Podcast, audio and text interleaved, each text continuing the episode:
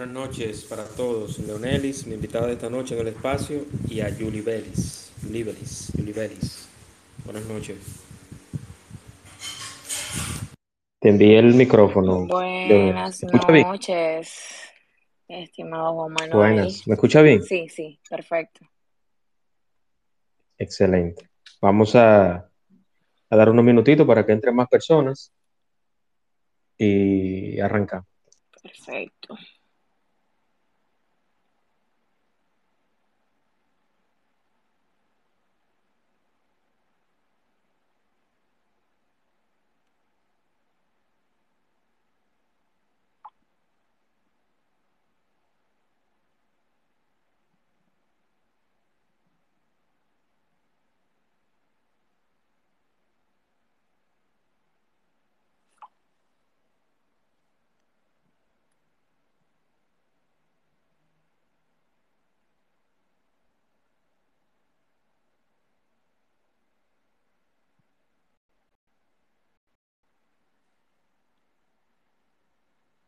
Gracias y bienvenidos a Jennifer, José, Junior, gestionando la cultura.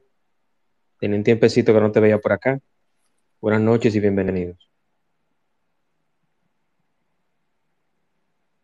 Bienvenidos chicos.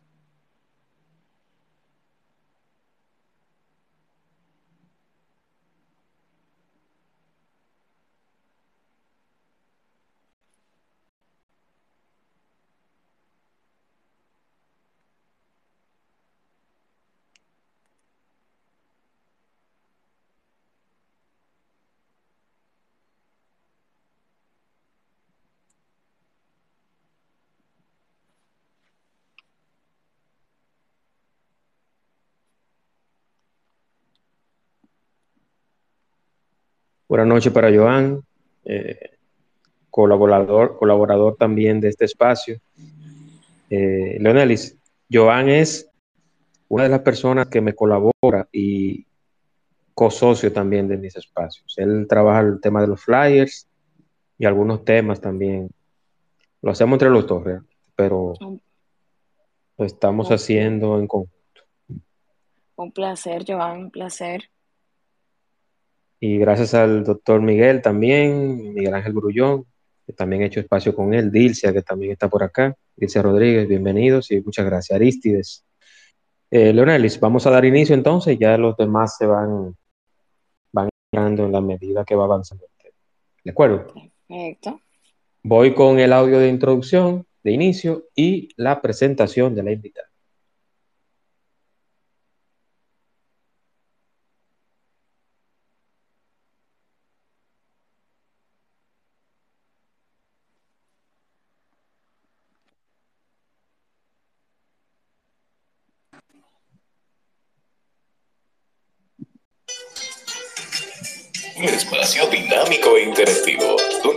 Temas muy interesantes y de crecimiento personal. Así es, el espacio de Juan Manuel. De lunes a viernes a las 8 de la noche por aquí, por Twitter. No te lo pierdas, síguenos en todas nuestras redes sociales como arroba carboneljuan. Te esperamos.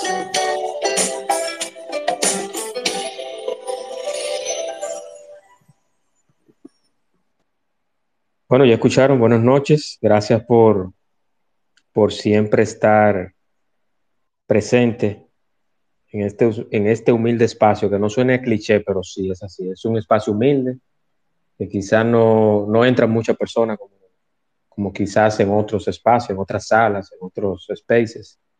Pero sí, aquí tenemos buen contenido, un contenido sano, un contenido con cultura, con conocimiento, de emprendimiento con mucho, pero mucho respeto a los invitados y al tema. Y esta noche tengo una invitada que no es la excepción. Leonelis José es licenciada en turismo, es abogada, es joven, hace una tremenda labor social también. Entonces, por eso yo quiero leer eh, todo lo que tiene que ver con Leonelis. ¿Quién es Leonelis José?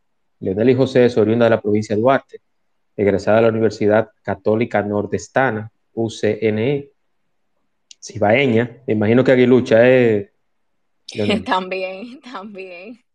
Lo que sabía. no me escuchen mis amigos liceístas que andan por ahí. Yo soy, lice, yo soy liceísta. Yo, yo no te he sacado el espacio de casualidad. No,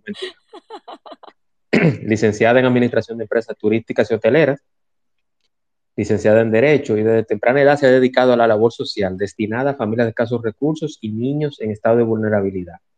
En el 2014-2015 es presidenta y miembro activo del Grupo de Ayuda Social y Comunitaria. Presidente en funciones de la Fundación FAEDA. Entonces ya me pone, me envía aquí una frase. Quien no sirve para servir, no sirve para vivir, de María Teresa de Calcuta. Servidora pública en el 2016 al 2020. Todo ese tema de la servidoría pública, de su paso por el Estado, y de la labor social lo vamos a tener esta noche. Pero yo quiero, primero, que no suene como un cliché, como dije, y utilizando el protocolo, agradecer a Leonelis por aceptar, agradecer a todos los que están acá. Y yo quiero que los que están acá conozcan un poco de quién es Leonelis, cómo ella surge, va surgiendo y va levantándose en la labor social, en el Estado, en el derecho. Hablan un poquito de ti y bienvenida a tu espacio, Leonelis. Muchísimas gracias, Juan Manuel. Buenas noches a todos los que están pues aquí acompañándonos. Y bueno, iniciando por la labor social, que básicamente es para mí mi pasión. Iniciamos con esta parte tan sensible en el 2015. Tiene una larga historia, pero para resumirlo, surgió de un niño que conocí, quedó huérfano y pues su mamá no tenía prácticamente con qué suceder. Y yo, como todos los seres humanos, eh, siempre nos encanta quejarnos. En ese momento yo me hice una introspección y, y dije, ok, ¿de qué que yo me quejo? Porque básicamente yo lo tengo todo. Y ver e, ese niño, o sea, me tocó tanto que creo que hasta la edad de los ocho años yo estuve supliéndole eh, todo lo que tenía que ver con alimentos y, y, la comida. Ya luego conocí también un joven que nació paralítico y un día me pregunta, él me, me dice, licenciada, que qué me pasa me parece que yo tenía un dolorcito de columna, que es el problema que me, que me aqueja.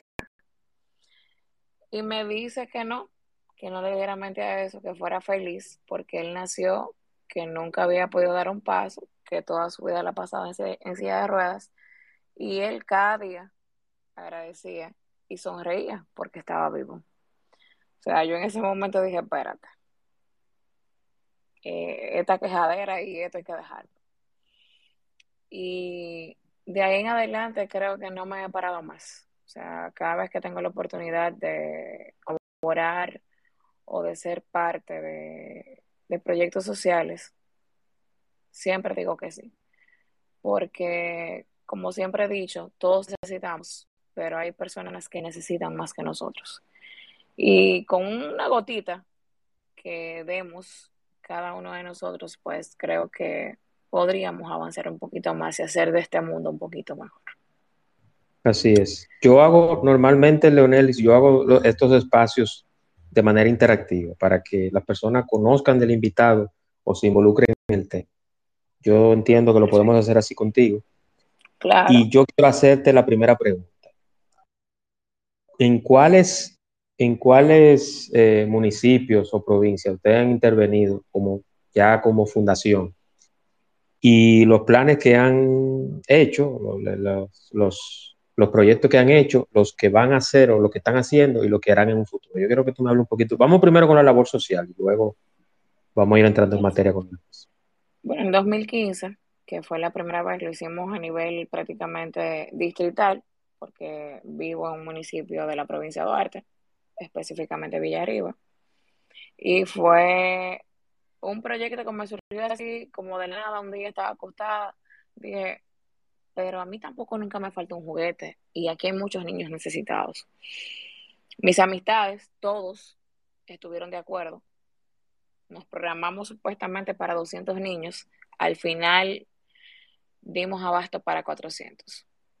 ya a partir del 2016, todos los años hacíamos la actividad de los y después se me acerca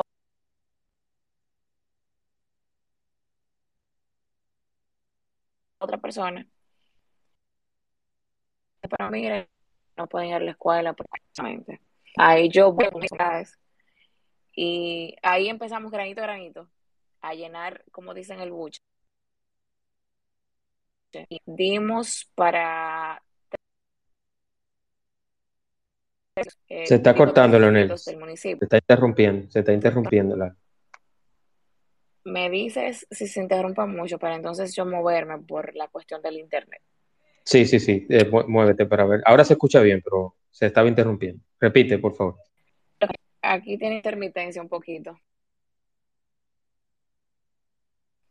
Un abasto para tres distritos con el tema de los útiles escolares, eh, aproximadamente 450 niños que en ese momento pudimos mandar a la escuela y que su familia pues se liberara un poco de, de, todo el tema de los gastos de los útiles escolares que siempre eh, para agosto, septiembre es el tormento de las familias, en el caso principalmente de los campos, que el trabajo del día a día es con el que ellos se mantienen, o sea, no tienen un trabajo fijo, no tienen una entrada de dinero fija, no dicen yo cuento con tanto a final de mes, sino que se dedican a, a laborar en el campo, a trabajar en el campo y pues de eso entonces van reuniendo para los útiles escolares ya cuando los niños van a entrar. Y en una familia casi siempre hay más de uno, o sea que también es un poquito difícil. Sí, así, es, Y hemos abarcado también parte de, de, Santo, de, de, la capital, del distrito, Santo Domingo Este, eh, con el tema de la pandemia, que fue también un proyecto que surgió de la nada. Y como siempre mis ideas locas, como yo digo, tengo, yo digo que el apoyo y la aprobación de Dios, pudimos llegar a 530 familias a nivel nacional. Justamente hoy me escuchan un poquito quizás ronca, porque también estamos participando ahora en un campamento para niños y nosotros como fundación la constituimos después de tantas cosas que podemos hacer, eh, apadrinamos 35 niños que básicamente viven eh, en la pobreza. Excelente, excelente, muy bien. ¿Y qué, es lo más eh, reconfortante o lo, que más te ha enseñado esto de la labor social? Y si ¿Y cuáles son las trabas, aparte de, la, diferencia de la, brecha eh, de, de, clase y todo eso que tú, que tú has visto? No sé si tú has, si tú has tocado, yo por lo menos que pertenezco a una, a una eh, Rotary Club, que es un, un e-club eh, a nivel nacional, pero con sede aquí en Punta Cana. Yo he visto y, hemos estado en Batelles, en San Pedro, en, en Ramón Santana y todo esto. Y yo he visto que aunque hay haitianos y dominicanos, o sea, hay mucha gente que necesita. Pero nosotros hemos hecho campaña con salud, con Día de Reyes, con juguetes, hemos llevado campaña odontológica, campaña visual, en su momento llegamos a llevar vacuna de la vacuna de la influenza. Pero ¿cuál ha sido lo más, lo más bueno y lo, y lo más que te ha chocado, que te ha marcado a ti como persona de esos proyectos? Bueno, a mí todas las cosas me marcan porque yo soy bastante sensible, pero en, en específico dentro de las brechas que, que me he enfrentado, ha sido el mismo tema de los recursos, porque si bien es cierto, muchas, muchas ONG reciben apoyo estatal, otras no corremos con la misma suerte. Por X, Y o Y, asimismo, a la gente le encanta un politizar estos temas. Entienden que quizás tú buscas un beneficio político, que tú te vas a beneficiar de eso, pero no, independientemente de que yo sea partidaria de un color, lo mío no está inclinado a nada que tenga que ver con la política, porque yo siempre he dicho, lo que tú ligas con la política de la labor social, ahí mismo daño. Y con la diferencia de lo, social, y también me ha tocado trabajar eh, donde hay muchas personas haitianas, ha sido justamente la diferencia con la que nosotros mismos nos tratamos. Y tú decir, ok, déjame ver cómo es que lo voy a hacer. Pero gracias a Dios, gracias a Dios, yo cosas como que negativas que me hayan marcado, que me hayan dolido, realmente no he tenido, porque mayormente los campos lejanos del municipio, hay muchos jóvenes, hay muchas personas adultas, pero son personas que todavía tienen esos valores que muchos han perdido que valoran hasta un grano de arroz que tú puedas facilitarle, porque estamos conscientes de los tiempos que estamos viviendo y como han sido básicamente siempre niños, yo no he tenido como tanta amargura dentro de... Sí hay muchos momentos que me ha llegado como el, corazoncito se me, ha, se me ha salido del cuerpo, como dicen. Yo digo, mejor le quedó mal a un adulto, pero a un niño, jamás. El niño nunca olvida. Pero básicamente todo esto, reconfortante, y para mí lo más reconfortante de todo esto es ver esos rostros felices. Yo puedo estar agotada, puedo estar cansada, pero cuando recuerdo que he visto muchas caras reír, y como hoy me decía una niña, y me dice, yo te estoy viendo a ti desde que yo estaba pequeña, ¿por qué tú haces esto? Y yo me siento con ella y le digo, porque me gusta, porque lo que quizás a mí no me faltó en mi, en mi niñez, yo quiero colaborar con que a ustedes tampoco les falte. Y si Dios me lo permite, pues, y corro con la dicha y la suerte, quiero seguirlo haciendo hasta que pueda. Excelente. Eh, hay unas cuantas manos levantadas, hay personas que quieren hablar. Vamos con gestionando la cultura y luego continuamos con el tema. Adelante, gestión de la cultura, activa su micrófono, bienvenido.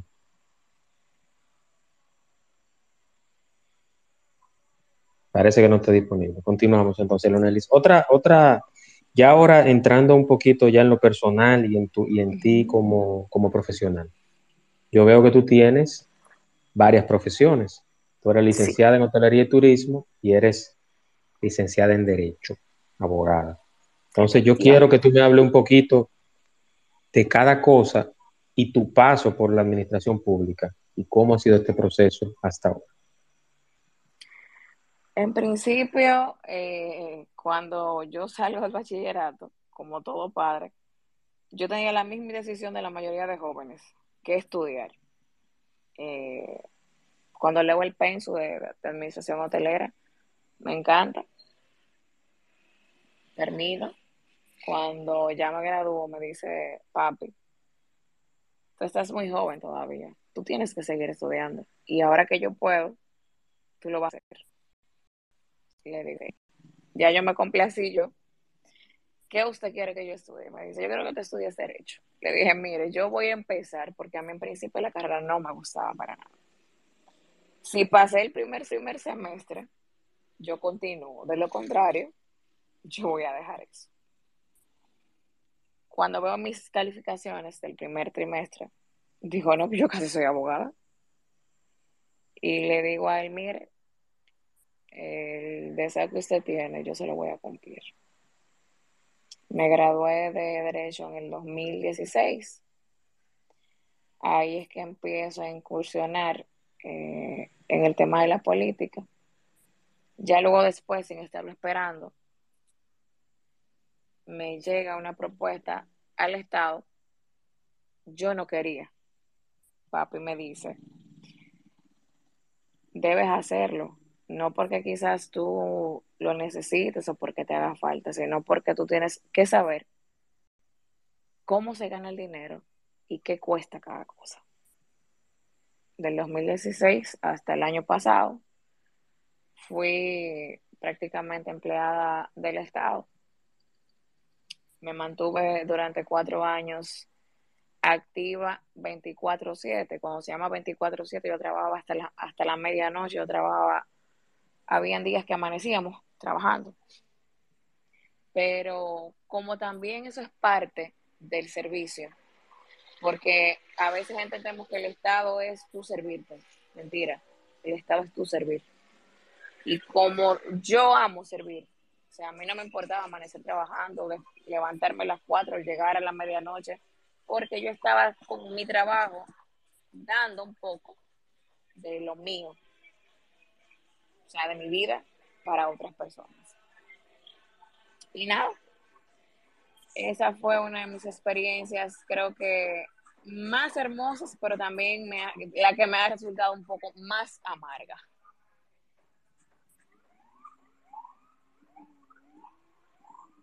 Esa, cuando tú hablas amarga, hablas de que tuviste algún tema en alguna institución pública o fuiste... háblanos un poquito de, de, tu situación y para que todos conozcan. Y el estatus actual de tu litis o problema con la institución del Estado. Siempre y cuando te lo permita eh, lo que lo que quieres, lo que desees hablar también, Leonelis, lo que tú, te permitan. Sí, tranquilo. Eh, lo que puedas hablarlo, porque me imagino que, según me comentaste, ya el tema va por la vía judicial. Sí, va por la vía judicial, entonces no queremos estropear nada. O sea, lo que tú puedas hablarlo, háblalo aquí sin problema, pero que no te perjudique. Adelante.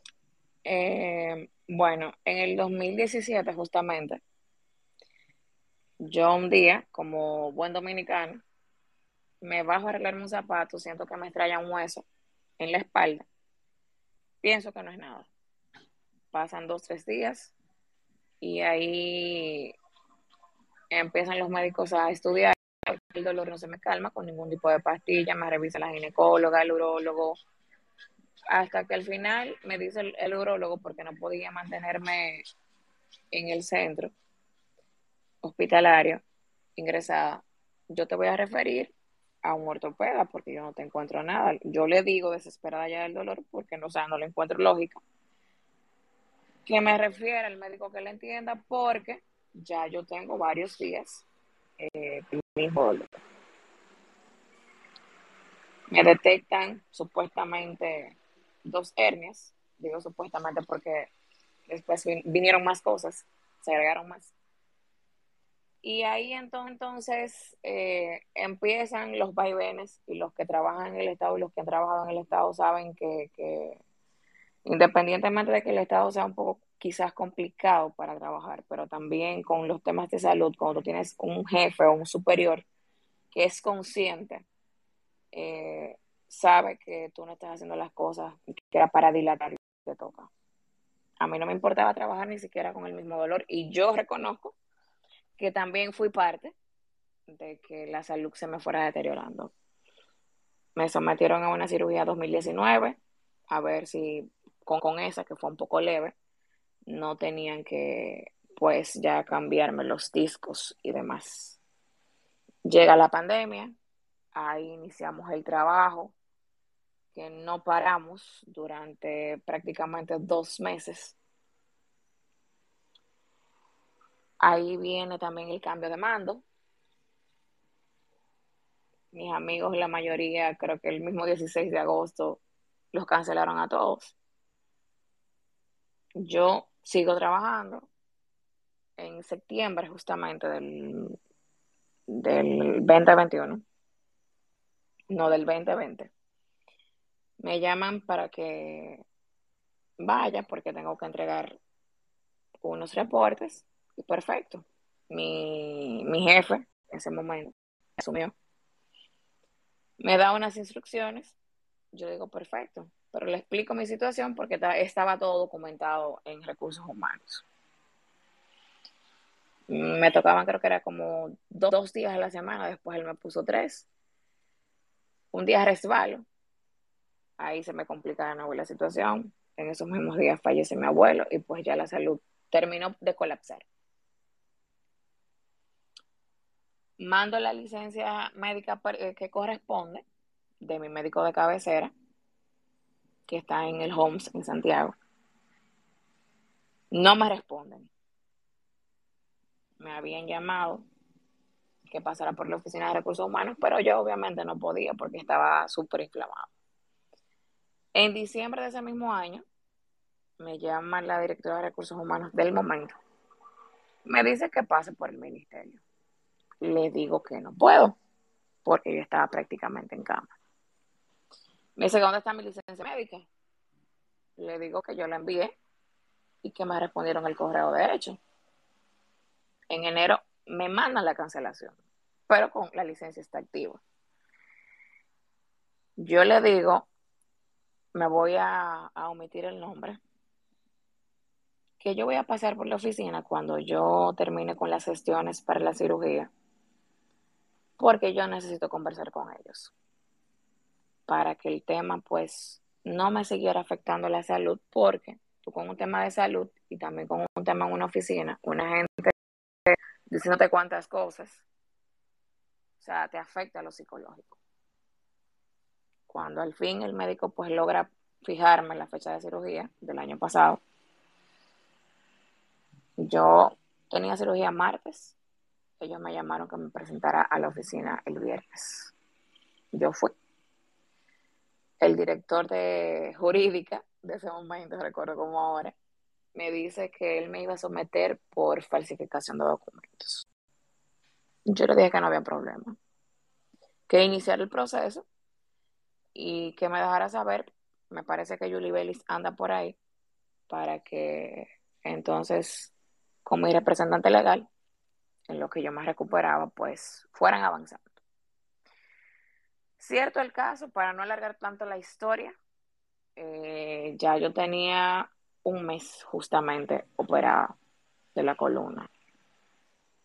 Eh, para resumir también el problema de la columna que yo tengo, yo tengo ahora mismo seis tornillos con dos sustitución de discos. aparte de eso, siete horas y media de, de cirugía. Me mandan. Sumándole eso que tú no estás, perdón me interrumpa, sumándole eso que tú estás desempleado. Exacto. Eh, la directora de recursos humanos, sarcásticamente, me dice, yo voy a llamar el martes, ¿quién va a tener tu teléfono? Le digo a mi madre, puedes llamar a la hora que, que tú entiendas pertinente, porque te van a contestar. Pasan días y vienen días. No recibo llamadas de nadie. Pero también el mismo día que el doctor me da la de alta, me da la licencia médica que corresponde por el procedimiento que yo pasé. Duré nueve días eh, eh, ingresado porque hubieron varias complicaciones con, con, la cirugía. Esa es la primera licencia que mando. Cuando voy a quitarme los puntos, el doctor me da la que contiene porque en un documento que yo le solicité justamente para evitar lo que me lo que sucedió él redactó todo, o sea, el tiempo de recuperación, las complicaciones que podrían darse y el tiempo que quizás yo podía durar incapacitada, porque todo el mundo sabe que el que entra a cirugía sabe que entró, pero no sabe cómo va a salir. Yo tenía dos semanas justamente que me habían quitado los puntos y veo que me mandan el documento por WhatsApp. Le pregunto qué pasó si la licencia no está al día. Lo que me responde la persona que me lo envió fue que me comunicara con el departamento de jurídica porque ya ellos como recursos humanos no tenían nada que ver con eso. Yo como que solté porque realmente me interesaba recuperarme me afectó bastante psicológicamente. Pero ahí busqué refugio, como yo digo, Luis Vélez, que, es una persona que admiro, que quiero muchísimo y excelente profesional. Y me dice que no, que yo no puedo quedarme así, porque eso es un abuso. Yo le digo, pues envíame los documentos para yo darte el poder de que tú puedas hacer las gestiones porque yo no puedo estarme movilizando. Iniciamos con todos los procedimientos. Al fin y al cabo, ellos no respondieron a nada.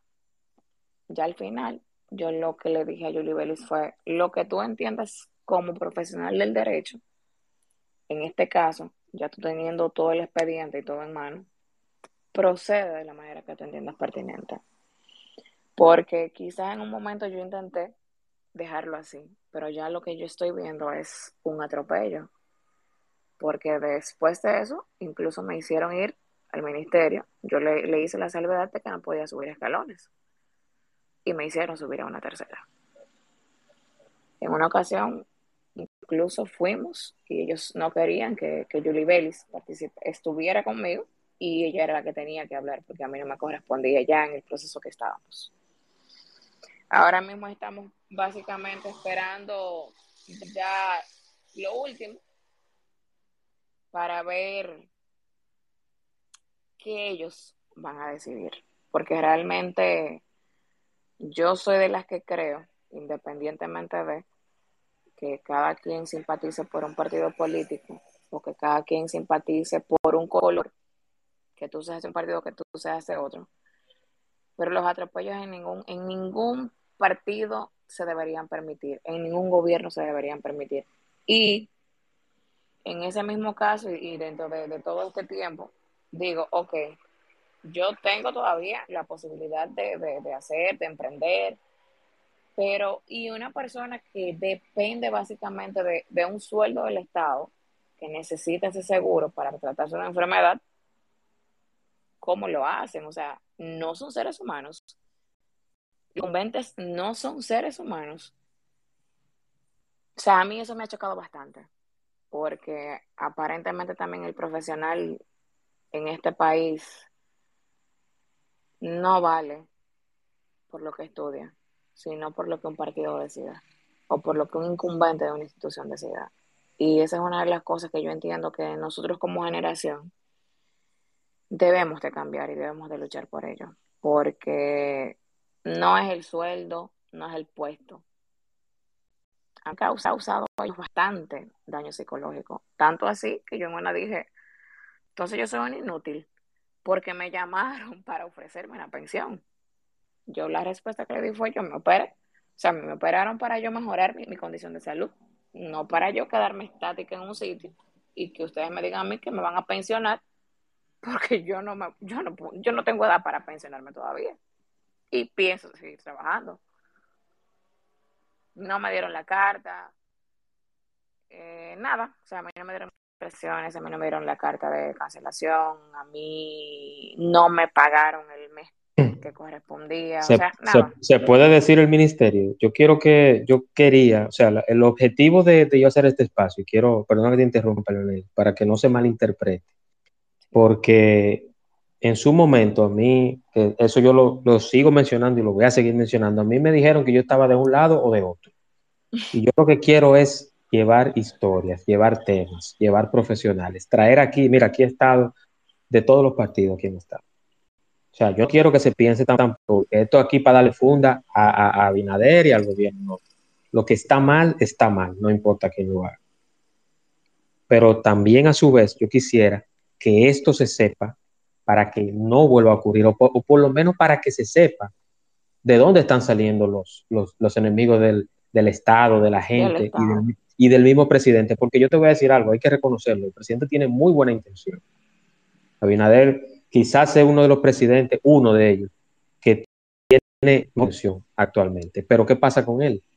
Él no se gobierna solo, él, necesita funcionarios, necesita personas que hagan diferentes cosas, porque un presidente no puede, si no, no hubiesen ministros, no hubiesen eh, ministerios y, todo lo demás. Entonces, yo quería que ustedes conocieran la historia, pero yo no quería hacer el morbo para ponerle como título el abuso que hizo el gobierno, porque no es la intención.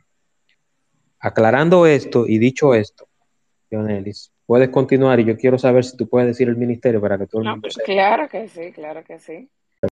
Eh, la situación que yo tuve la tuve y la estoy teniendo con el Ministerio de la Juventud y sus incumbentes. De hecho, mi situación inició con la ex ministra Luz y cuando Rafael Félix que es el actual incumbente, asumió, nos acercamos a ellos de manera amigable, porque sabemos todos que los procesos judiciales son traumáticos. Y a ver, en la condición que yo estaba y que estoy, que quizás me pueden ver sonriendo hoy, pero mañana puedo durar tres o cuatro días o una semana o dos semanas acostada, porque la columna es así. Intentamos de, de hacer las cosas como que de manera amigable. Yo de hecho le dije, páguenme. Y cuando yo termine de recuperarme, que entiendo que no va a ser tanto tiempo, si Dios así lo permite, yo renuncio, porque yo realmente ni quiero hacerle daño a ninguna gestión, ni quiero que ustedes entiendan que tienen una enemiga, porque no lo soy. Yo soy joven, yo pertenezco a los contribuyentes del Estado, porque pago impuestos, y como cualquier otra persona que quizás ellos entiendan que merece trabajar en el Estado, yo también entiendo que podía asumir la posición que estaba asumiendo, pero si ellos entendían que había otra persona que estaba más capacitada, o sea, por mí, yo nunca tuve eh, que decirle no, no, no, nunca, ni siquiera le hice frente a nadie, siempre se lo dije, no, a mí no me vean como una enemiga porque no lo soy. Yo no soy enemiga de ustedes, este es el Ministerio de la Juventud y por tanto, nosotros lo que debemos es procurar el bienestar de los jóvenes, programas que incentiven la juventud y que lo que está bien se siga haciendo bien y lo que está mal, eliminarlo. Pero parece que dije palabras no debidas y nunca me dieron respuesta, nunca, nunca. La directora de recursos humanos actual me dijo que eso lo resolvía en una semana y de la semana vamos como en tres, cuatro meses. Sí, sí. Y cabe destacar que la, abogada empoderada de, tu caso es Julie Bellis, eh, que voy a tener con ella, por cierto, un espacio pronto sobre derecho laboral público y privado. Y, o sea, queremos saber eso. Eh, ¿tú, ¿tú, te has eh, acercado a alguna otra instancia? Yo sé que tú hiciste unos tweets que se hicieron virales, no lo vi. Me acerqué a ti porque quise llevar tu historia en las dos, eh, ponerle una balanza, tu historia ya personal y la labor social que tú haces, porque te hice mi tarea, te investigué bien, o sea, como, como, dije, como dije hace un momento, no solamente por el morbo de que la gente sepa o de atacar al gobierno con algo malo que se hizo en una institución del Estado, no. O sea, Leonelis es más que ese tema, labor social, su trabajo como en licenciada de hotelería y turismo, en el derecho, de eso se tratan estos espacios. Entonces, ¿Tú te has otra instancia? ¿Has tratado de mediar con, con otras personas que puedan tratar de resolver tu tema que no llega a lo judicial o cómo está eso? No, ya realmente yo conversé con la misma Julie Bellis. un día, de esos tantos días que a veces no se sienta y dice, no, o sea, yo he intentado de esta forma. De hecho, con el mismo ministro, yo hablé varias veces. Y él mismo me dijo yo te voy a recibir. Cuando fui al ministerio, me recibió otra vez, nunca le vi la cara y después de eso, nunca más volví a saber de él. Wow.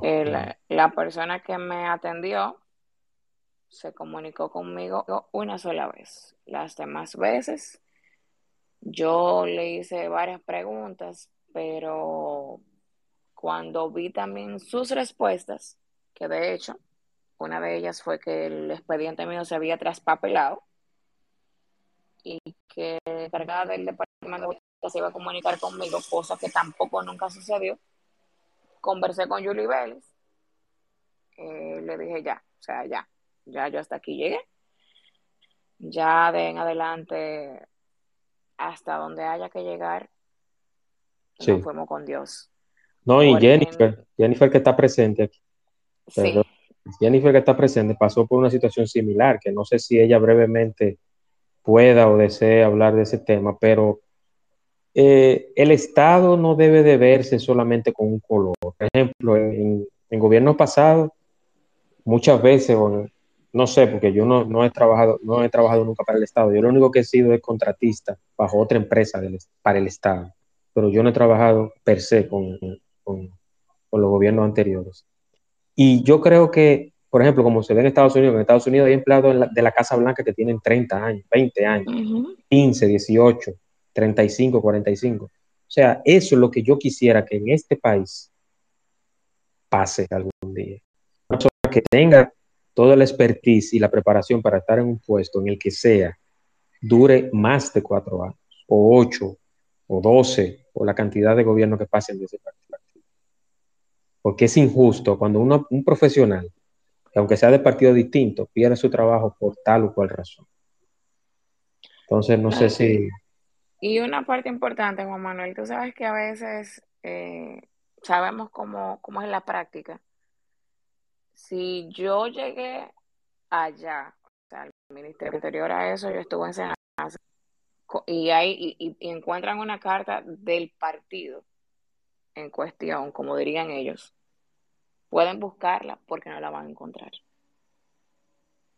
O sea, yo asumí la posición que tenía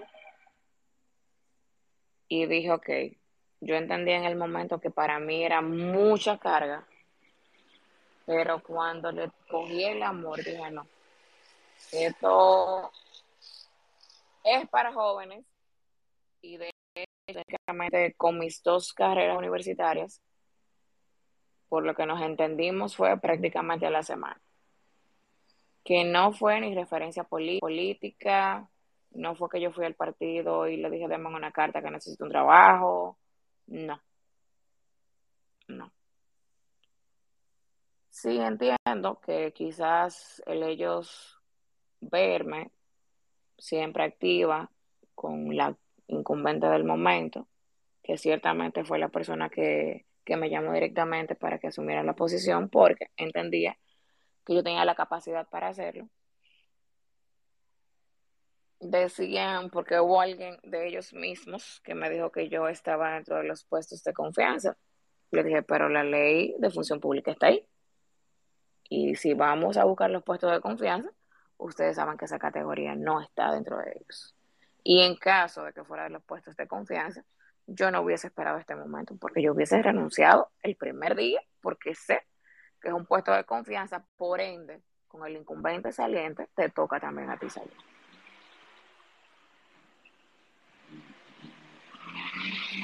Sí, así es, así es. ¿Alguien tiene alguna, no sé si Jennifer quiere antes de pasar a la ronda de preguntas y comentarios, no sé si Jennifer puede hablar un poquito de su situación también o para refrescar un poco el tema y, hablar un poquito de esa situación. A mí, a mí me, molesta mucho y me sorprende a veces cómo instituciones que, se supone que debe de haber una gobernabilidad se dan ese tipo de casos. Adelante, Jennifer. Iba su micrófono. Bienvenida, hermano. Sí, buenas. ¿Cómo están? Yo estoy haciendo algo ahora mismo, pero no quiero dejar de que pase la ocasión sin, decir que la situación de, de Leonelis es lamentable. No porque simplemente ya tengo una condición de salud, que de por sí ya eso es lamentable. Sobre todo es porque es una persona que tiene una sensibilidad social que ha prestado su ayuda y sigue prestando su ayuda a personas que lo necesitan, aún ella necesitándolo, y el Estado le dio la espalda en un momento. Y no me refiero al gobierno, sino ¿verdad? a, alguna persona de poder en, o varias personas en esta situación que ella atravesó. Eh, eso es lamentable. Yo entiendo cuando una persona, sobre todo, tiene esa vocación de servicio y es buen empleado, pues se le tiene que respetar. Y bueno, ya es eso, porque ya estoy en otras cosas aquí con mi niña. Y un abrazo a todos. No, gracias, Jennifer. Gracias, Jennifer. Un comentario muy, muy acertado. Entonces, eh, Leonelis, ¿cuál es, ¿cuál es el siguiente paso? ¿Qué tú, ¿Qué tú entiendes que va a pasar con tu tema? ¿Qué es lo que tú esperas? Y si hay alguien aquí que puede, y si hay alguien aquí que puede decir, concho, pero yo escuché en el espacio de Juan Manuel a Leonelis. Déjame yo ver qué puedo hacer y mediar en ese tema. ¿Qué tú esperas? ¿Cuál es el siguiente paso? Yo Realmente ya yo en el proceso avanzado que está, eh, básicamente es que, que el tribunal tome la decisión. Porque las pruebas están, está todo depositado. De hecho, yo me reía muchísimo que Julie Bellis me, me, mandó a buscar el expediente mío al Homes y tuvieron que darme dos CD porque eran demasiadas hojas. Creo que 200 y pico tiene el expediente justamente. De hecho, yo le dije al doctor que me hiciera el favor para solicitar un peritaje para que el ministerio, como alegaban, que yo no, no trabajé desde el 2017, donde yo tengo pruebas, no solamente que el MAP o que la CISAGRIL tiene reportado, o sea, las pruebas están, los ponches están, eh, los correos están, está todo. Y ya con el expediente que me dicen que se traspapeló, que solamente había no sé cuántas cosas, eh, Julie le envía otro documento para que entonces ahí vean el número de expediente y pues se pongan al día con el caso. Pero básicamente yo lo que quiero es que esta situación sirva no solo de experiencia para quienes están en el Estado, porque cuando tú eres un incumbente, que básicamente es de tu misma edad, o sea, es contemporáneo tuyo, tú dices, ven acá, pero tú me estás poniendo la política por encima de, que tú necesitas que ese puesto, que esa función se siga ejerciendo porque fue algo que en su momento tuvo éxito, pero tú por estar egoísta lo dejaste caer. Y quisiera así que alguien, si hay alguien aquí que hable con esa persona directamente, que no sé, que tal vez escuche el audio, ya cuando, cuando tú lo tengas listo, que, que lea, porque, porque yo no soy su enemiga, ni quiero serlo, ni me interesa tampoco hacerle un daño a la gestión, pero ya ellos me lo hicieron a mí. Me lo hicieron de una manera psicológica que yo no pensé que me iba a afectar tanto, porque uno, uno entiende que no, pero cuando tú estás en un espacio laboral ya después de cuatro años, ya yo tenía seis, tú sientes que estás con tu familia, y cuando yo me vi prácticamente, o sea, que yo dije, no voy a volver a ver ninguna de mis compañeras, que la mayoría tenían ya casi 10 años. O sea, yo, yo me fui en llanto, porque para mí eran más, más que, que, más que compañeras de trabajo, sino mis hermanas. Y de hecho, hay uno de, de los muchachos también que está por ahí, que esto no siga pasando entendemos que si nosotros como ciudadanos dominicanos hacemos un llamado, eh, puede que merme la situación, porque a veces eh, el enemigo más grande que tiene un dominicano es el mismo dominicano. Así es. Nosotros entendemos que, ah, tú lo tienes, pero yo también lo puedo tener, si tú lo mereces, yo también soy merecedor, o sea, a mí no me importa cortarte la cabeza a ti para salvarme la mía. Pero sí que esta situación se resuelva. Yo de hecho le, propuse resolver de una manera amigable y yo renunciar para dejarle yo el espacio libre para que ellos pudieran pues nombrar a quien ellos entendían que debía ocupar esa posición, pero de ninguna forma tuve éxito. Por lo que eh, Julie es muy lamentable. procedió a lo demás. Es muy lamentable. No, se, eh, se fue al segundo, al segundo nivel, como, como lo que vamos aquí jugábamos Nintendo, Super Nintendo, PlayStation. Exacto. Uno está en el primer nivel, luego pasa al segundo cuando las cosas van avanzando. Entonces, lastimosamente, no te llevaron a otra opción. Y es muy lamentable. Tenemos a Dilcia Rodríguez. Adelante, Dilcia, puedes activar tu micrófono. Buenas noches. Mm, Buenas noches. Muy lamentable la situación. y sobre todo te entiendo porque también es traumático, pero hay un punto a medida que te voy escuchando que no entendí. Ellos al principio querían pensionarte. Mira. Por condición. No. Al principio eh, intentamos la revocación de, de la decisión por la misma cuestión de que la licencia estaba activa se procedió legalmente porque no pudimos llegar a un acuerdo, o sea, hablar y entendernos.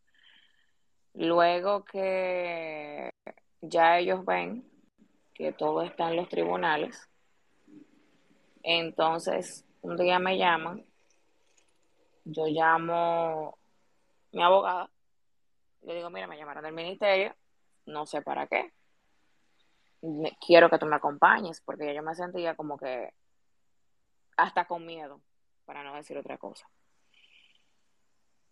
Y me dice la encargada de acceso a la información pública, junto con una, una jurídica,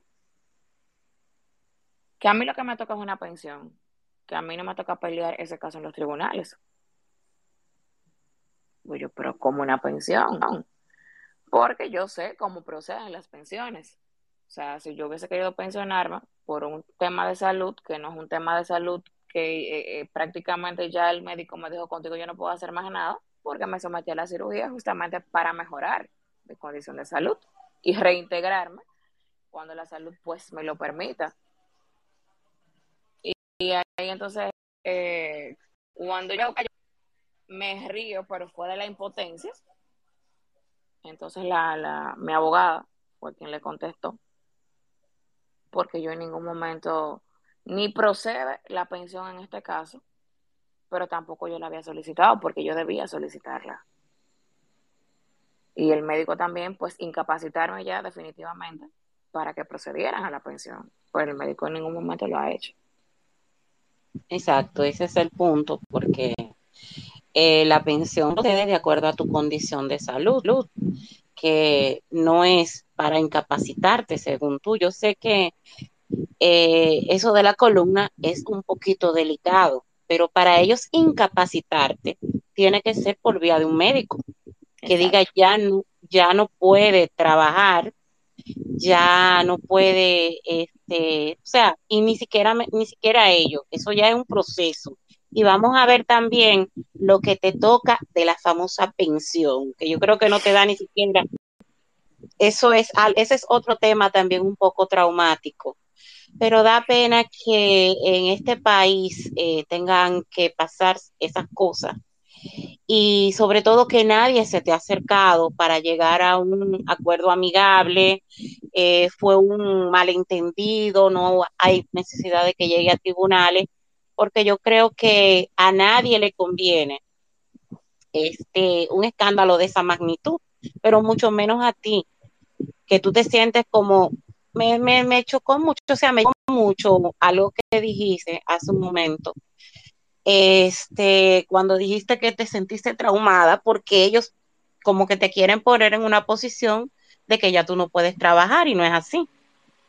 O sea, es un tema que te afecta directamente en todos los sentidos. Y aún todavía en eso nadie, nadie, nadie, nadie se ha acercado, nadie, terminando el proceso. Nadie. Nadie, nadie, nadie. y, que, y que peor aún, y lo que llama a la alarma, y agregándole un poquito lo de Dilcy, perdona que te interrumpa, Dilcy, y es que eso que le pasó a ella le puede pasar a cualquiera de A cualquier persona. Eh, una de las cosas que me llena un poquito también de impotencia, en este caso como en otras cosas que he visto, es que a menos que alguien, los funcionarios solamente están en Twitter para ciertas cosas, pero no para ver eso. Que tengan la necesidad de, por ejemplo, la vicepresidenta o la misma Raquel que comente. Si, la, si Raquel Arbaje comenta, ahí salen toditos, pero ellos no están mirando eso. Y uno, una persona que ya se esforzó por trabajar, por estudiar, por darlo todo, que te traten prácticamente de esa manera es algo bastante triste. Muy lamentable la situación esperamos que ya se pueda resolver de una manera u otra, pero sobre todo que puedas recuperar tu salud. Realmente, Dilcia eh, y Juan, escúchame si ibas a interrumpir. Creo que yo no le he puesto un poco más de interés porque tengo salud que me sirve.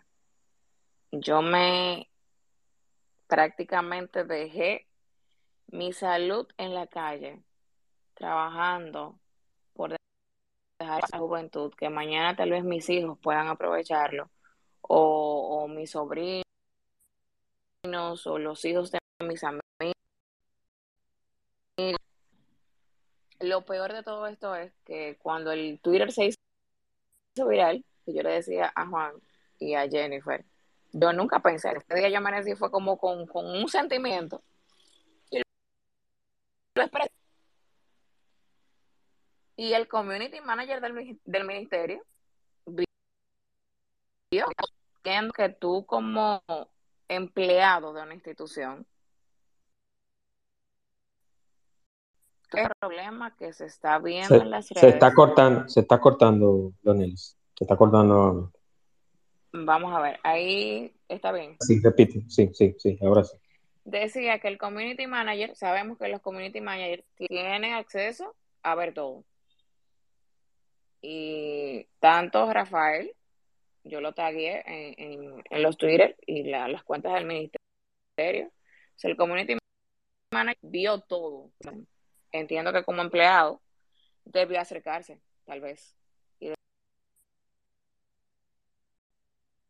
Decir, está pasando en, en esa institución donde deberían velar por el bienestar de la juventud, como los mismos jóvenes nos estamos pisando unos con otros. Sí, sí. Pero que eso no te quite, pero que eso no te quite las ganas de, de seguir ayudando, porque yo sé que eso no va a pasar y va a pasar, pero Eso, eso es lo más, este, como que a uno como que le llega así, no sé ni cómo describir, es exactamente el Ministerio de la Juventud esté atropellándole los derechos a una persona joven, a una persona profesional que es- estuvo trabajando y que por una situación de salud que le puede pasar a cualquiera, tenga que pasar esta odisea, porque yo estoy segura que a ti eh, las dolencias de, de tu proceso creo que te duelen menos que la, la impotencia que tú sientes por dentro. De la forma que Tengo- te tratan como si tú fueses un vaso Oh. desechable. Eso es algo que duele. Creo que psicológicamente eso no afecta, pero creo que lo emocional es lo que más afecta de todos estos procesos. Y a mí Sí, el claro. doctor, de En lo hecho, emocional es lo que el doctor tuvo que medicarme para dormir porque yo duré un tiempo que no dormía justamente por ese inconveniente. O sea, me afectó a una forma tal que yo un día le dije a mi abuela, le dije, siento que me estoy volviendo loca porque no entiendo, no entiendo, no entiendo. Pero ya después fui pidiéndole a Dios que me quitara todo ese resentimiento que yo sentía en el momento y quizás la rabia. Y ya hoy en día lo único que me cuesta decir es, Dios va a hacer su obra, independientemente de lo, lo que sí que no quisiera ver es otra persona en esta situación, como la pasó Jennifer, como la estoy pasando yo, porque son situaciones que de verdad, si los incumbentes de las instituciones supieran, o los que trabajan en puestos del Estado, que entienden que quizás son herencias, pero son cosas que pasan. son dioses. Se creen que son dioses que nunca van a bajar de lo alto. Por eso es que cuando bajan, que caen, caen de la peor manera. ¿Mm? Es un caso, un tema muy, de verdad, muy, muy triste. Eh, sobre todo en una persona profesional y joven. Y que sea el mismo Ministerio de la Juventud que te esté maltratando de esa manera. No, por eso, por eso yo eh, eh, tagué y, y, y retuiteé los tweets que tú hiciste, Leonel. Yo te exhorto, inclusive si tú quieres, tú me mandas escrito, que yo lo, yo lo, yo lo escribo, yo no tengo problema. O sea, yo le, le, he escrito varias veces a la senadora Farideh Raful, porque ella en televisión nacional, y lo voy a decir, no tiene que ver nada con Farideh esto aquí, pero lo voy a seguir mencionando. En cada espacio que pueda, lo voy a decir. Farideh Raful en el programa esta noche, María Cela, se compromete a ayudar al arquitecto Kelvin Berigüete. Y gracias a, a mi espacio, un espacio que yo hice con él, se le consiguió una ayuda mensual y quincenal. Y hubo alguien que me dijo que fuera anónimo y le donó mil dólares a, a Kelvin. Pero esa es parte del modus operandi de la política dominicana. Y no estoy sindicando ni personalizando esto. No quiero que se sepa que yo soy enemigo del PRM ni de Faride, no, no, no. Pero yo creo que el político tiene que ser serio. El político tiene que ser como la mujer del César, serio o aparentarlo. Entonces, eso es lo que falta en este país. Gente que se comprometa, que cuando diga esto es blanco, que sea blanco. Entonces, yo me comprometo con darle difusión a tu tweet cuando tú hagas recordando de que todavía no te han cumplido, de que tu proceso está en el, en el nivel jurídico y cuenta con mi apoyo. Cuenta, yo si tengo que tagar más personas, lo voy a hacer, pero cuenta con mi apoyo para que en esta red, de la única forma que sea que me tumben la cuenta, que me, que me silencien, cosa que no creo que se atrevan a tanto, pero quién sabe, pero cuenta conmigo en ese aspecto. Este espacio está grabado, el que necesite el audio, el que lo quiere escuchar de nuevo, yo se lo envío. Y tenemos a Jennifer con la mano levantada. Adelante, Jennifer. Sí, miren, yo realmente no quería hablar ahorita, incluso ni siquiera estaba preparada y por eso escucharon la, la interrupción aquí eh, con mi familia. Pero lo que sí quería decirles, que ahorita no pude hacerlo, es cuál es la raíz del problema. La raíz del problema que le pasó a Leonelis y que le pasa al mío, aunque del mío no quiero hablar, de eso yo hablaré más adelante, porque estamos eh, en vías, ¿verdad?, de resolverlo. Y quiero que la relación de, eh, cordial que hay ahora con esa institución eh, no, no, no me afecte, o sea, no, no, no se afecte, porque realmente estamos en vías de, de resolver todo esto. Pero sí, queremos, yo quiero llegar es al punto de que no es que un gobierno, no es que si es por temas políticos que hacen o no hacen caso omiso a situaciones de, de, de, de, agravio al servidor público tan evidente, porque todo lo que le pasó a ella, a Leonelis, y lo que me pasó a mí, estaba lleno de evidencia. El tema es eh, la burocracia que hay en el Estado ante ciertas cosas que no deberían ser cuando hay temas de salud de por medio, como en el caso nuestro, y algo muy importante que es que se necesita de manera urgente una reforma a, todo el sistema de relaciones laborales y al código eh, o la ley eh, de función pública que rige todo lo que tiene que ver con las contrataciones, desvinculaciones del Estado. No puede ser posible que, eh, que todas las cancelaciones irregulares, ilegales, que todos los problemas que tenga una institución con un ciudadano, ya sea por una licitación que, que no fue correcta, eh, que me deben una deuda del 2000, no sé qué, hace cinco o seis años, que todo en el mismo tribunal. Es que no puede ser. Para el país completo, todos los casos que, tienen, que tengan que ver con, con demandas al Estado. Entonces, eso entorpece. Por eso ustedes ven gente que dura uno, dos y tres y cuatro y cinco años para ver la solución de un caso, como por ejemplo el de Leonelis, que está lleno de pruebas. Jennifer. Entonces, eso no puede ser. Jennifer, permiso, discúlpame, te voy a interrumpir y disculpa, uh -huh. porque no acostumbro. El problema radica mayormente es que mientras los legisladores y los este, que dirigen nuestro país no se rijan por las mismas leyes nuestras, nosotros vamos a tener ese mismo problema de burocracia. Porque fíjate, los legisladores no se rigen con la pensión que nos regimos nosotros, tampoco con el sistema médico. Entonces, como ellos no pasan este proceso, porque fíjate, un legislador tiene su sistema de pensión aparte.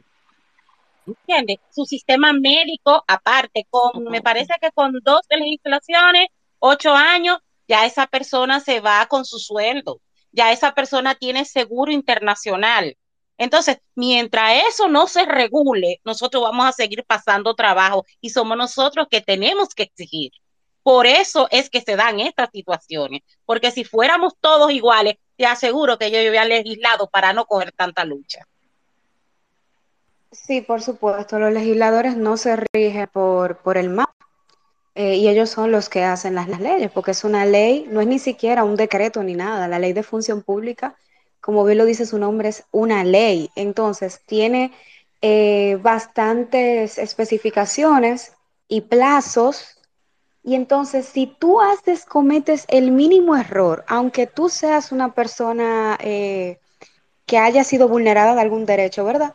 Pero si tú no llevaste los papeles porque no te dieron la carta de cancelación, por ejemplo, como le pasó a Leonel y le ha pasado a muchísima gente, entonces se te pone en chino, como se dice en buen dominicano, y no te pueden, no te, y no puedes iniciar el proceso, que si se alarga bastante, pues llega al, al Tribunal Superior Administrativo, TSA, o que llega a la Suprema Corte de Justicia o al Tribunal Constitucional, o sea, no hay que llegar hasta ahí. Y, y, de verdad es lamentable, y esto no lo hablan en los medios de comunicación, no lo hablan, porque no conviene. Y no estoy hablando que es algo de este gobierno, de todos los que han pasado. Porque todos se han beneficiado de que haya una, un solo estamento u organismo para luchar contra el Estado. Y eso no puede ser. El TSA no puede ser una sola oficina en el, para el país completo. Y si eso sigue así, y como dice la señora Dilcia, siguen siendo los, los legisladores eh, regidos por otro régimen eh, público administrativo eh, de, empleados diferentes a los servidores públicos, tampoco vamos a salir a camino. Eso es lo que quería decir. Y quiero de corazón que esta situación de Leoneli se, se resuelva, así como la mía está también en vías de resolverse a veces ocurre mucho y me he dado cuenta con, con mi caso, que hay malentendidos de por medio, eh, documentos que, que, estaban, que no estaban y entorpecen porque eh, a veces se, pueden ensañar contigo sin conocerte, sin escuchar tu historia, o no le dicen al incumbente lo que ocurrió, o, o, o, no, o no se hizo la comunicación como debe de ser. Y yo espero de todo corazón que, que, este, que esta situación contigo, Leoneli, se pueda resolver, porque aparte de que eras una excelente servidora pública, que me consta, y muchos otros que estamos aquí, también eres una buena dominicana. Tú eres una persona capacitada y que sacas de tu tiempo valioso cuando tenías el tiempo de, de, estar caminando y andando en la calle porque no tenías problemas de salud. Tú lo invertías Sí, mi amor, lo invertías en, en la gente, en la afectada. Muy buenas noches. Gracias, Jennifer. Gracias, Jennifer. Muchas gracias. Y sí, yo concuerdo con Jennifer en todo lo que dijo. Y, y, yo, como vuelvo y te lo reitero, voy a ser portavoz, vamos a seguir presionando, vamos a seguir diciéndolo. Yo sigo esperando también otras, otras ayudas que han, que han y otros casos que han eh, que se han quedado pendientes de resolver por el gobierno y promesas y todas esas cosas. Yo sé que el político es mentiroso, yo sé que el político promete y dice cosas que quizás no sabe ni siquiera por dónde va a empezar a cumplir. Pero óyeme, eh, hay cosas que rayan, pasan de lo sublime a lo ridículo. No, pero Juan Manuel, mira, en el caso mío a veces yo, yo la cada vez que me eh, sonrío, digo, Dios mío, tiene que ser un proceso por el que tú me estás haciendo pasar porque es que no, esto no tiene lógica. Esto parece algo de gente no pensante. Yo sin ningún tipo de interés en que ni siquiera, porque la gente entiende a veces que tú vas en buen dominicano a tumbarle polvo a un incumbente que porque tú eres de un partido, no, no, no, no. Yo incluso me tomé el atrevimiento sin conocerlo y le escribí al ministro actual. Le dije, mira, eh, fulano de tal. Tengo esta situación, me interesaría ver cómo la podemos resolver, porque no quiero hacerle un daño a una gestión que quizás mañana puede ser una de las mejores. En tus manos está que sea de las mejores o que sea de las peores. Y está ahí mismo, tal cual se lo escribí. Eh, no me interesa ser tu enemiga, no me interesa ser enemiga de ninguno de las personas que tú tienes a, a tu alrededor porque no los conozco. De igual forma, ustedes tampoco me conocen a mí. Por lo que ni yo sé cómo tú te manejas, pero tú tampoco sabes por el proceso que yo vengo pasando con toda esta situación. O sea, y lo hice pensando justamente en que otros jóvenes quizás le pudo haber pasado lo mismo, le puede pasar lo mismo que a mí, y no tienen la posibilidad de alzar la voz, como quizás yo lo he hecho, como he recibido el apoyo de muchísima gente que, que, que se han hecho eco de, de, este problema, porque como yo le dije ya la última vez que la vi a la directora de recursos humanos, le dije, mira, ya para que terminemos el tema, porque yo realmente me estoy estresando un poco y el médico me mandó a tomar hasta medicamentos porque la cirugía es el martes próximo, donde yo compré también venden. Hoy soy yo. Mañana, quién sabe si puede ser uno de ustedes. Y eso esto a nadie. Porque es solamente el que ha vivido estas situaciones sabe lo que esto duele, lo que esto molesta. Tú, llegas, tú tienes momentos que dices, Dios mío, está bien de que tú me estás apretando, pero ¿hasta cuándo? ¿O qué va a pasar conmigo? Porque a mí... El coste emocional momentos, es incalculable. Exacto. A mí en varios momentos las piernas se me adormecían. Gracias a Dios la cirugía salió todo bien y hay problemas que han ido desapareciendo, pero yo en ocasiones me vi con las piernas que ni siquiera me respondían. Y yo ver esta forma en la que a mí se me ha tratado, digo, ven acá, pero ¿y de qué me valió yo estudiar tanto tiempo? ¿De qué valió yo, yo entregar todo lo que entregué de mí al Estado en el momento que lo hice? Que no lo hice nunca y los que me conocen saben, preguntando, tú eres de tal partido o tú eres de tal partido, a mí no me importa eso. Si yo fui al Estado, fue a trabajar. Yo no fui a averiguar que para ayudarle un servicio o hacer algo por alguien porque sea de un partido político. No. El Estado no está para eso. Todos somos merecedores, todos pagamos impuestos y entiendo que como dominicano, todo el mundo debe beneficiarse del Estado de una u otra forma. Aunque no sea trabajando, pero si tú que una beca, que sea un programa de capacitación que es eh, libre de, de, de costos, y yo puedo decirte, mira, inscríbete y tú eres de, hasta del PRI, que creo que no existe, ya no sé. ¿Qué importa? O sea, lo importante es que tú como joven avances, porque si los jóvenes avanzan, la sociedad dominicana avanza. Pero creo que la mía no la comparten muchos. Sí, así es. Yo, yo pienso igual y yo también, como estoy en el sector de la construcción, también he recibido propuestas. Yo he por ejemplo, en, la, en, las elecciones del 2020, un candidato que perdió, eh, se me, a él se me acercaron, mira, vamos a hacer un comité en el este, en Punta Cana y en Bávaro no hay un comité del candidato, vamos a hacerlo de ingeniero.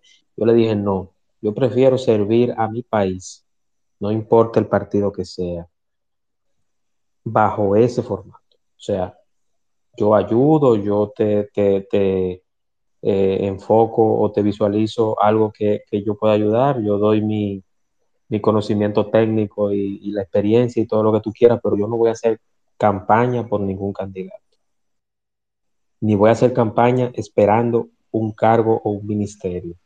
Yo creo que todos en este país, en el sector privado, en el sector público, merecemos tener salarios dignos, pero también merecemos respeto, merecemos consideración, merecemos que si yo estoy ocupando el puesto de ingeniería en el Ministerio de Obras Públicas, yo como ingeniero civil, yo necesito que, me, se me respete, que si yo tuve una licencia médica, Dios me libre, que se me respete ese tiempo, que no me saquen como si fuera una, una funda de basura de, un baño público al, al, basurero principal o al zafacón principal para que el camión pase y se la lleve, no. O sea, eso no, eso no es lo que nos merecemos. Y cuando se vaya adesentando eso en este país, nosotros vamos a hablar de cambio y de avance.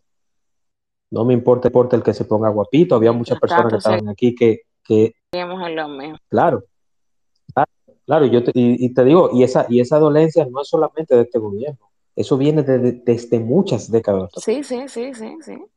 Porque Esto, esto no es de ahora porque no quiero tampoco que se, que se personalice. En un comentario de los que me pusieron en el tweet, hubo una persona que, que me preguntó de qué partido yo era.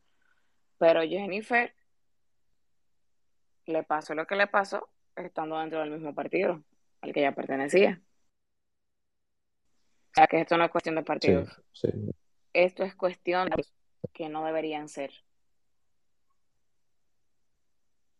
Y es No, es así, es así, porque a es veces el funcionario público entiende que, que llega allí y se le olvida que es un ser humano, se le olvida que, que está pisando la tierra y que hoy ocupa esa Sí.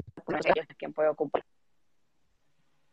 Y yo insisto, y yo insisto, el presidente Abinader tiene muy buenas intenciones. Es una persona que yo entiendo que es capaz, que, que quiere hacer, quiere, quiere tener un mandato histórico, pero no lo veo, pero no lo veo, sí es, exacto, pero no lo veo haciéndolo solo. O sea, eh, eh, eh, yo digo que el, el gobierno es lo más parecido a una orquesta. Si en una orquesta de merengue el saxofonista está, está tocando eh, eh, eh, bossa nova y el vocalista está haciendo el ritmo de salsa, nunca van a, a lograr el, el- el ritmo perfecto. Entonces, eso, de eso se trata. Adelante, doctor Miguel.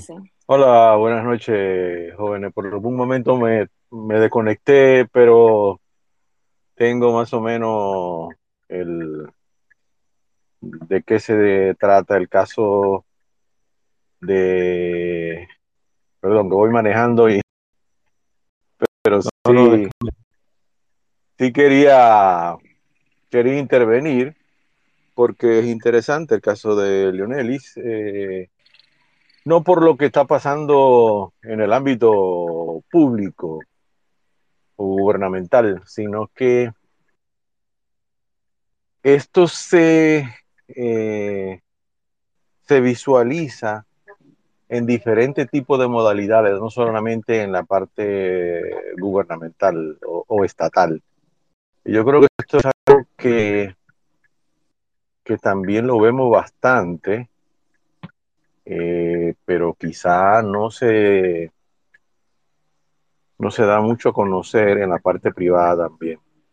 Quizá no de la forma tan florida en la que le ha pasado a ella, pero sí vemos cierto nivel de también de intolerancia y de violaciones a algunos eh, eh, derechos de, de la persona en, en el ámbito laboral y de desarrollo. Y, y creo que son cosas que sí, que hay que decirla porque no deberían de suceder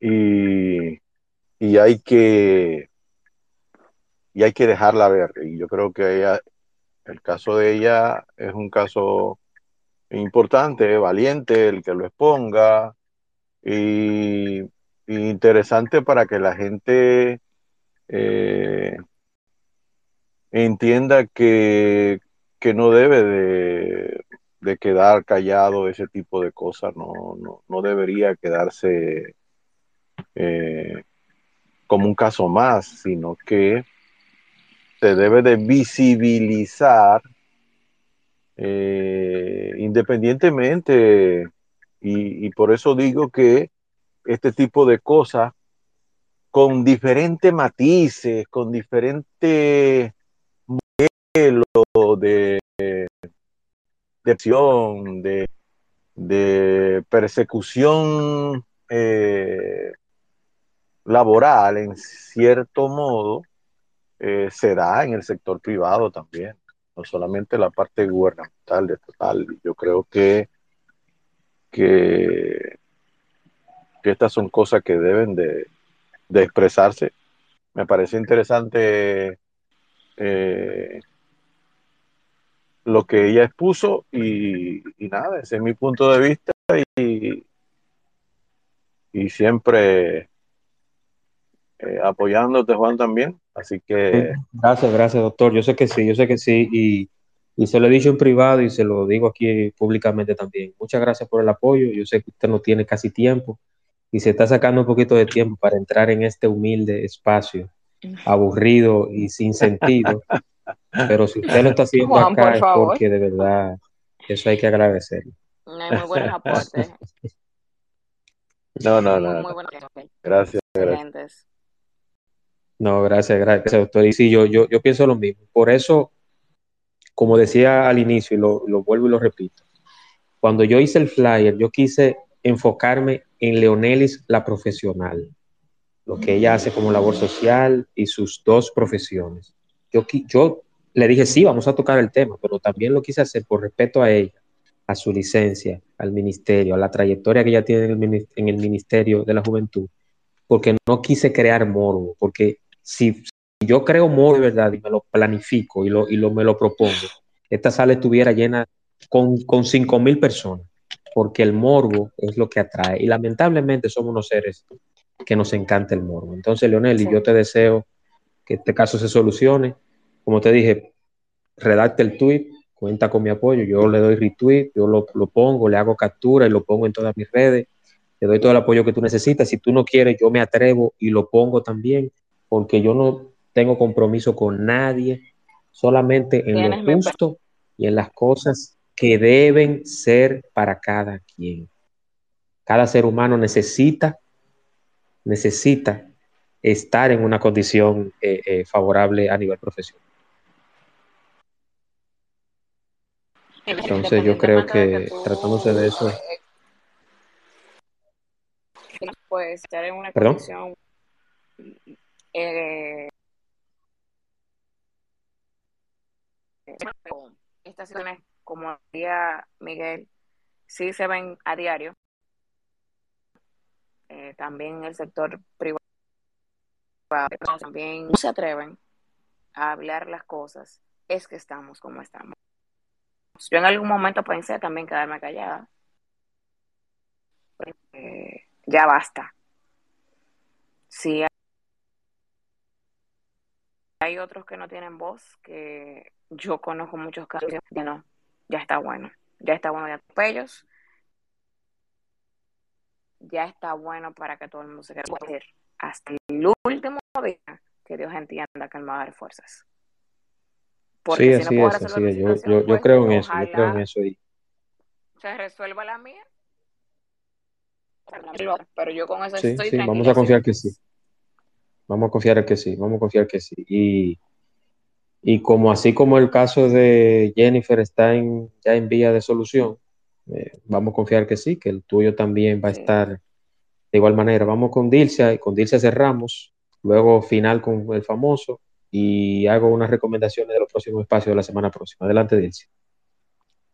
No, mis mejores deseos para ti, Leonelis. Eh, no solamente que se te solucione tu problema laboral, sino tu salud, que se recupere totalmente. Yo sé por lo que estás pasando, porque tengo una persona llegada a mí con la misma condición de salud por la cual estás pasando. Eh, solo que a ella no la golpea la impotencia como a ti. Eh, nada, vamos a esperar que se solucione todo en lo más breve posible. Yo como persona, so- o sea, a veces no entiendo, mm, no entiendo muchas cosas y prefiero a veces no llegar ni siquiera al fondo porque uno no se puede llenar de resentimiento, pero de verdad que, que se llena de impotencia. Espero que todo se te solucione. Gracias, Dilcia. Eh, vamos con Gracias famoso y luego recomendación final y la, la- el recordatorio de los espacios próximos. Adelante, Edwin, famoso. Bienvenido, hermano. Eh, bueno, no que fue eh, tanto tiempo sin, sin escucharte. Y si no es que entro, es que tengo muchas cosas en el canal que por eso no, no he tenido tiempo de, de, de entrar hasta. No, yo lo sé, yo lo sé, famoso. Yo lo sé, famoso. Y, y hoy, hoy estuvo bien movida la isla tuya con, con un caso que pasó. O sea que, sí, sí, eso, eso ha sido el tema de hoy aquí en, en Puerto Rico. Sí, sí. Eh, Eh, el creador no sé de qué se trata, pero estoy escuchando algo de, de la joven de que está enfrentando algo con un, con, con un problema de, eh, de salud. Y Sí, déjame, déjame explicarte, déjame explicarte para que tú estés en, en sintonía. Te- el espacio Dale. estará grabado, tú lo puedes escuchar desde el inicio, pero te explico. Ella es una profesional, una joven emprendedora, además de eso hace labor social, pero ella estuvo en una institución del gobierno, la cual fue vilmente e injustamente cancelada bajo licencia médica. wow. Entonces, ella expuso todo ese tema y te exhorto a que escuches el espacio del inicio que va a estar grabado. Y si no, te envío el audio cuando yo lo tenga disponible. Pero esa fue la situación de ella. Wow, wow, wow. Mira, este, yo lo que estoy explicando, eh, mamá, yo te voy a dar un consejo. Más consejo de lo que, de lo que te va a dar ahora. Pero mi consejo es, eh, yo no quería lo nada más de ti. Independientemente si estás buscando un empleo o estás estudiando una profesión eh, como tal, luche, luche por tus sueños. ¿Por qué te lo digo? Porque, eh, aunque usted no lo crea, invitada, cuando yo iba a estudiar para lo que soy hoy en día, que llevo cuatro años en los medios televisivos, a mí me dijeron, vete a buscar otra cosa que tú puedas estudiar, porque por tu condición no vas a poder llegar a donde tú quieres llegar. Y tuve que poner una demanda a ese sitio. ¿Por qué? Porque eso fue una falta de respeto y eso fue una falta eh, de discriminación hacia una persona discapacitada como este servidor. Y, de- y lo que te estoy diciendo a ti es lo mismo que hizo mami por mí, hazlo tú también. Dile que tú puedes más que ellos, independientemente si eres discapacitada o no. Pero di que tú puedes.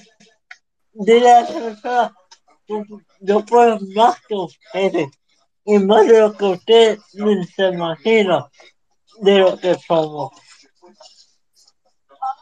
Porque a veces, a veces, a veces, a veces lo que quieren es no darte el trabajo por tu físico o por tu forma de hablar y te dan a otra gente.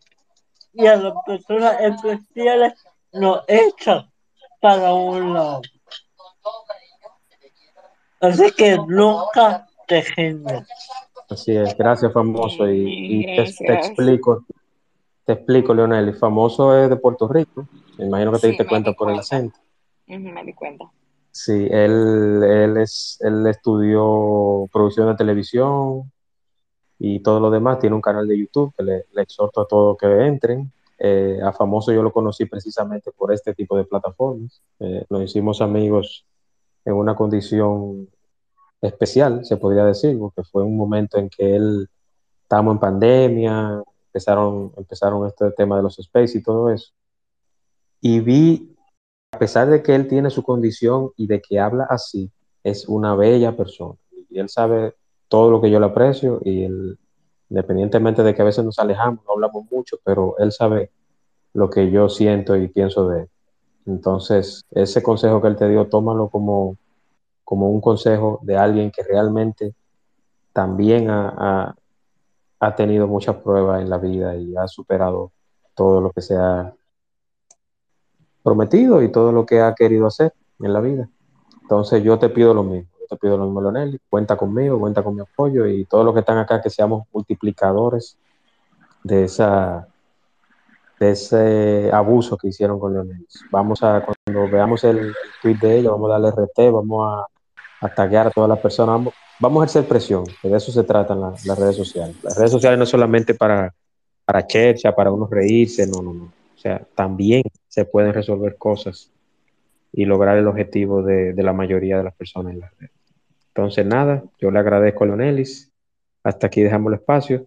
Eh, la semana próxima tenemos el martes la segunda parte de la ley de extinción de dominio con el doctor Ricardo Rojas, lo bueno y lo malo de la ley de, extinción de dominio, una ley que ya está, ya pasó al Ejecutivo, pero él, como trabajó en la ley, trabajó interpretando con los legisladores y en la Cámara, en las cámaras, en ambas cámaras, él tiene las virtudes y los defectos de la ley. Entonces no se lo pierdan el próximo martes y el 11, derecho laboral público y privado, con, precisamente con Julie Bellis Wonderful, la abogada de Leonelis.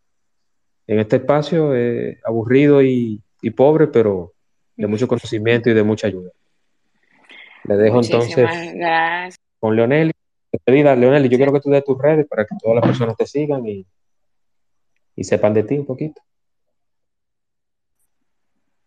Perfecto. Muchísimas gracias, Juan Manuel, por darme este tiempo, los que nos acompañaron durante todo este tiempo. Juan Manuel dice que es aburrido, creo que es un espacio de buena interacción. Eh, a todos los que me dieron sus recomendaciones, muchísimas gracias. el famoso Dilcia, eh, mis redes, ahí mismo arriba, ese es mi Twitter. Eh, así mismo me pueden encontrar en Instagram, solamente con una I de más. Y de igual forma eh, en Facebook. Ahí también van a ver las redes de, de las plataformas que manejan básicamente las obras sociales que venimos haciendo hace tiempo y lo que estamos haciendo actualmente, porque aunque la columna pues me tiene un poco apretada, pero entiendo que para ayudar siempre Dios nos pone un poquito de esa chispita que necesitamos para seguir adelante. Así es, así es. Gracias, Leonel. Y yo sé que sí, que Dios te va a devolver tu salud y que ese impasse que tú tienes con el Ministerio de la Juventud se va a solucionar. Yo sé que sí, con el favor de Dios, como te dije, como multiplicador de, de que eso le llegue a más personas, cuenta con mi apoyo. Tú haces el gracias, Juan Manuel. Y si tú no tienes la intención, yo no tengo bandera, yo no tengo compromiso con nadie. Yo le, yo le doy funda hasta Joe Biden, si es posible. No problema. Yo lo que es, soy es defensor de lo justo y de que todas las personas tienen el mismo derecho de ser y estar. Les recuerdo la semana próxima, ley de extinción de dominio el martes, Derecho Laboral Público y Privado el jueves 11 con la doctora Julie Bellis Wanderpool. Le dejo con el audio de despedida. Muchas gracias. Y... Oye, Juan, una pregunta antes de, antes de Este, y lo de la atracción en Puerto Rico, ¿cuál sería? La, la, la, perdón, que no te, no te entendí lo de la sala sobre la traducción en Puerto Rico. Ah, eso, eso tenemos, eso tenemos que sentarnos a ver qué día lo, hacemos, pero está pendiente, está pendiente. No me he olvidado de eso ni, ni se ha echado en el olvido. Tranquilo, que vamos a, lo vamos a hacer, lo vamos a hacer, tú verás que sí. Cuenta con ello. Pues nada, entonces señores, lo dejo con el audio de despedida y recuerden la semana próxima, ley de extinción de dominio público y privado, y en la semana siguiente otros temas también que se le iré informar. Gracias por participar, gracias a Leonel, a Famoso, al doctor Miguel, a Jennifer, a Manuela, a Rena, Basilio, Diego Basilio, Alfonsina, Nairis, Liliana, Dilcia, Rosa, Ivette, que se integró hace poco, pero de igual manera también gracias por el apoyo. Este espacio está grabado igual que los demás Ya tengo los audios pasados, lo pueden solicitar. Buenas noches y descansen, descansen, señor. Un abrazo a todos y muchísimas gracias por este tiempo. De Juan Manuel. Temas interesantes y de crecimiento personal. Por el día de hoy ha sido todo, pero mañana te esperamos aquí en el espacio de Juan Manuel. Gracias por acompañarnos y hasta la próxima.